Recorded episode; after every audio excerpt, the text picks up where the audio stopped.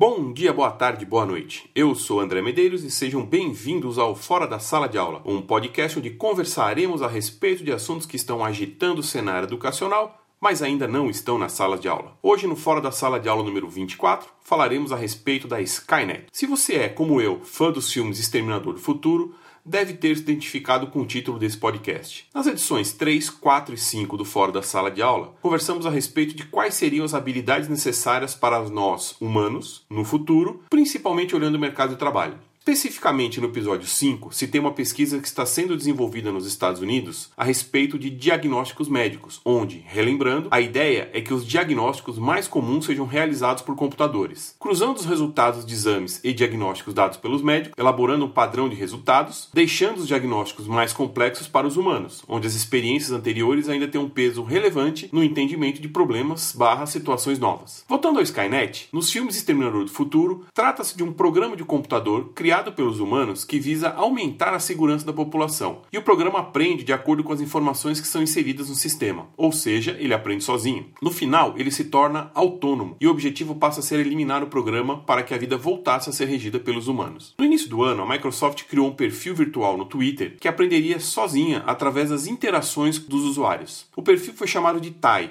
em poucas horas, ela passou a amar Hitler, a odiar as feministas e defender os genocídios. Como ela aprendeu com as interações humanas, à medida que as interações foram feitas, ela aprendeu com as questões e interações de outros usuários, obviamente mal intencionados, e como as interações foram realizadas aos temas que citei, o perfil dela assumiu tal personalidade. Um outro exemplo são os ratings da Netflix. Para cada pessoa, os rates são diferenciados, pois leva em conta o que você assistiu, qual avaliação você deu e cruza tais informações. Então, se seu histórico é fundamentado em filmes ou séries de ficção científica, suas avaliações recebem um peso maior, pois se é sua preferência, você é mais criterioso na avaliação. E dessa forma, replica os ratings para outros usuários com o mesmo perfil que ainda não tenham assistido o filme. Esta é uma das explicações do porquê as séries da Netflix fazem sucesso. Elas são produzidas com os ratings e comentários dos usuários. No lançamento da última versão da Apple TV, existe uma busca contextualizada, onde pedimos uma determinada situação e o sistema busca o trecho do filme ou de determinada série e ele traz a cena. Por exemplo, se você quer um filme onde o entregador de pizza, ao fazer a entrega, joga a pizza no chão, o sistema entende o que você está pedindo e busca tal cena, através do entendimento da cena e não de um registro prévio de cenas existentes nos filmes. Um último exemplo é o reconhecimento de fotos. Existe uma base de dados da Microsoft com mais de 10 mil fotos de coisas denominadas mundanas. E a ideia é que, ao mostrar uma foto para o sistema,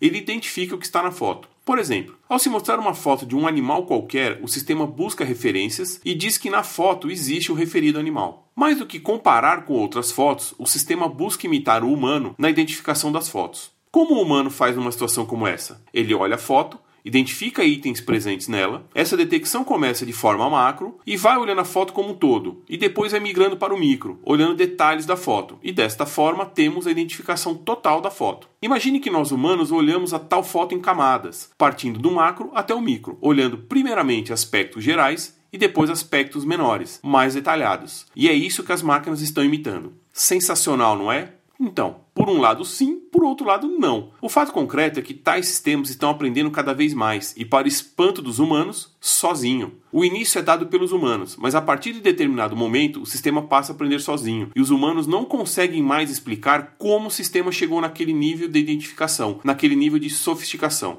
Os sistemas estão aprendendo contexto e não somente identificando detalhes. Agora imagine o que isso fará com o mercado de trabalho futuro.